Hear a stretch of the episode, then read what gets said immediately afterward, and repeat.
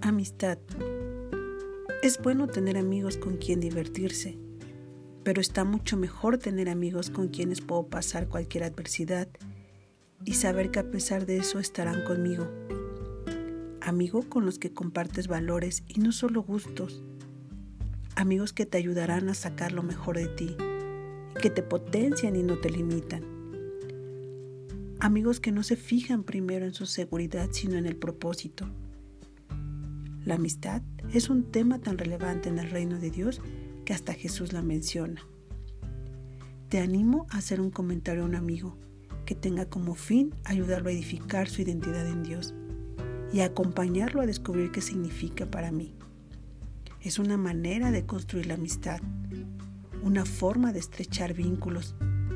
Quizá hoy no sientas que ese comentario tenga tanto valor, pero sin duda lo habrá tenido en el momento de que te veas cerca del calor del horno. ¿Cuán dispuesto estamos a dar en la amistad? Durante una de sus charlas Jesús pregunta, ¿quién de vosotros que tenga un amigo va a él a medianoche y le dice, amigo, préstame tres panes, porque un amigo ha venido a mí de viaje y no tengo que ponerle delante? Y aquel respondiendo desde adentro le dice, no me molestes.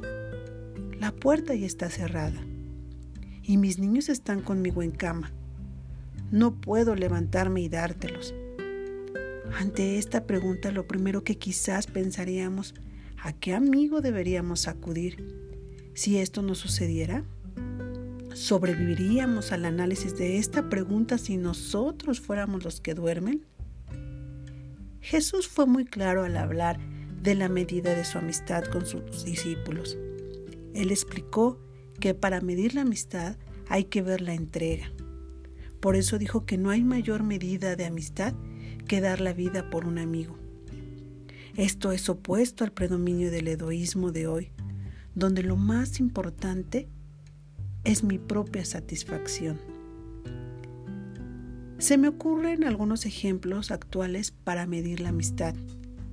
¿Qué pasaría si me llama un amigo en el momento que estoy viendo la final donde juega mi equipo favorito?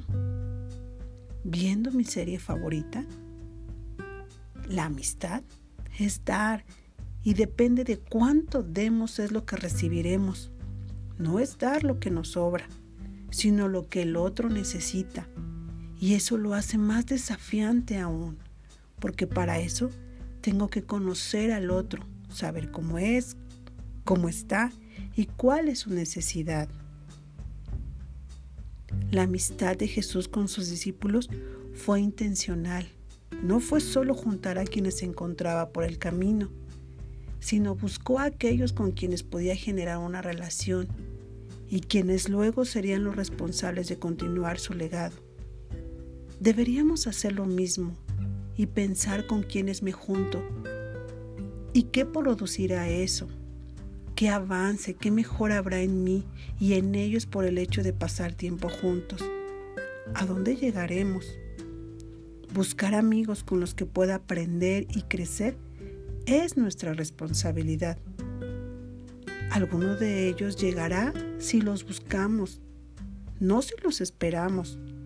Con algunos quizás nos veamos poco no será una comida o una salida la que nos junte, pero basta que nuestros encuentros nos hagan crecer para que formen parte de nuestros amigos con propósito.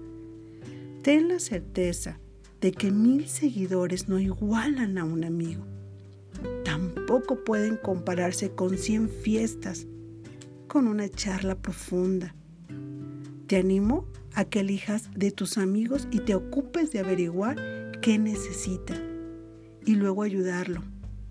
Puede ser algo material, emocional, tiempo, lo que sea que él necesite. Esto es amistad según Jesús. ¿Lo seguimos?